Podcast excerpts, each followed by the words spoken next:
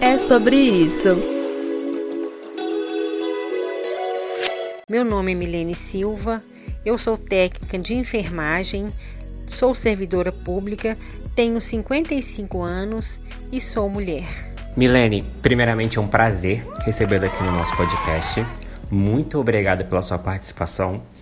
E conta pra gente um pouco com o que você trabalha e o que te levou a querer exercer essa profissão. O prazer é todo meu, Vitor Hugo. Espero poder contribuir positivamente com a minha participação nesse podcast. Muito obrigada pelo convite.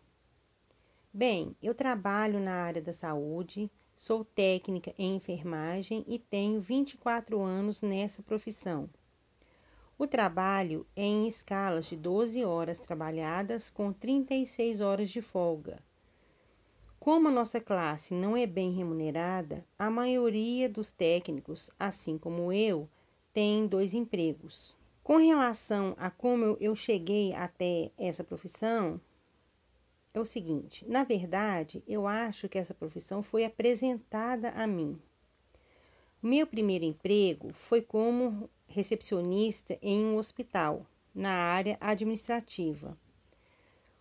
Como eu lidava com o público diretamente e vendo as suas mazelas, decidi que eu poderia fazer mais por eles se eu tivesse uma profissão que me permitisse mais acesso a eles. Mas, como a minha família não possuía recursos financeiros para me bancar num curso superior, fosse na enfermagem ou na medicina, optei por escolher o mais perto dos meus objetivos, fazer um curso técnico e trabalhar na área da saúde. Na sua visão, qual o maior desafio vivido pelas mulheres dentro da área da saúde? O maior desafio hoje e sempre será conciliar nossa escala de trabalho tão exaustiva, apertada, cansativa, com a criação, manutenção e cuidados com a própria família. A maioria faz 24 horas de plantão, com duas horas de descanso em cada turno. E no dia seguinte, possui todos os afazeres domésticos e as demandas dos filhos e etc. Bom, sabemos que a vida de plantões nos hospitais são extremamente cansativas, com jornadas de até 24 horas, por exemplo.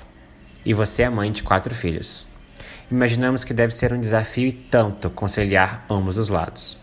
Você consegue lidar bem com as jornadas de trabalho tão exaustivas e dar atenção aos seus filhos quando chega em casa?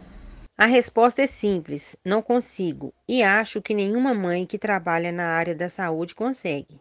Como eu disse, são plantões pesados, às vezes com equipes reduzidas. Não dá tempo sequer de almoçar ou jantar tranquilamente, por conta da da gravidade dos pacientes. Quando chegamos em casa, queremos dormir, recarregar as energias. E os filhos? Querem atenção, ajuda para fazer os deveres, reunião para comparecer na escola, os afazeres domésticos. Na verdade, é desesperador. Eu já me senti muito culpada por não ser tão presente na vida deles.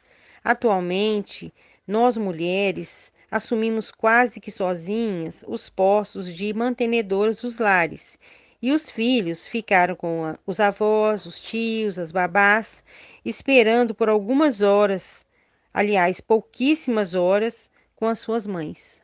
Milene, você é uma profissional da saúde que está na linha de frente no combate ao Covid e que possui certa experiência sobre a realidade do sistema de saúde brasileiro.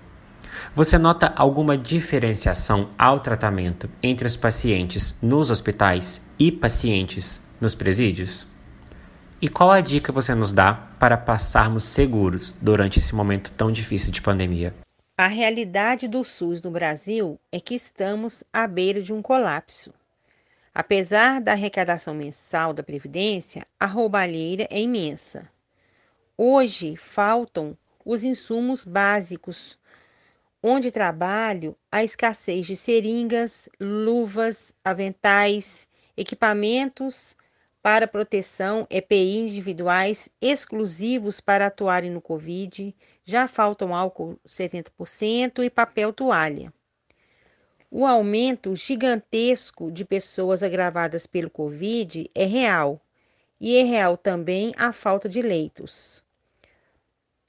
O SUS, no quesito atendimento e recursos dispensados para os hospitais e para as pessoas privadas de liberdade são os mesmos.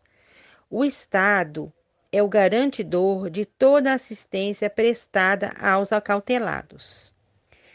E as dicas que eu posso deixar para vocês, né, com relação a essa pandemia, é o seguinte: usem álcool 70%, lavem as mãos sempre que possível e na rua não levem as mãos ao rosto.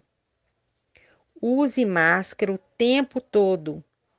Evitem aglomerações. Só vá na rua se for estritamente necessário.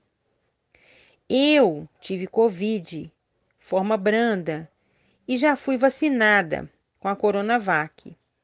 Trabalho dentro do setor de Covid e eu não posso abaixar a guarda, porque conheço pessoas que se reinfectaram, mesmo depois de ter tido Covid e de já ter sido vacinado.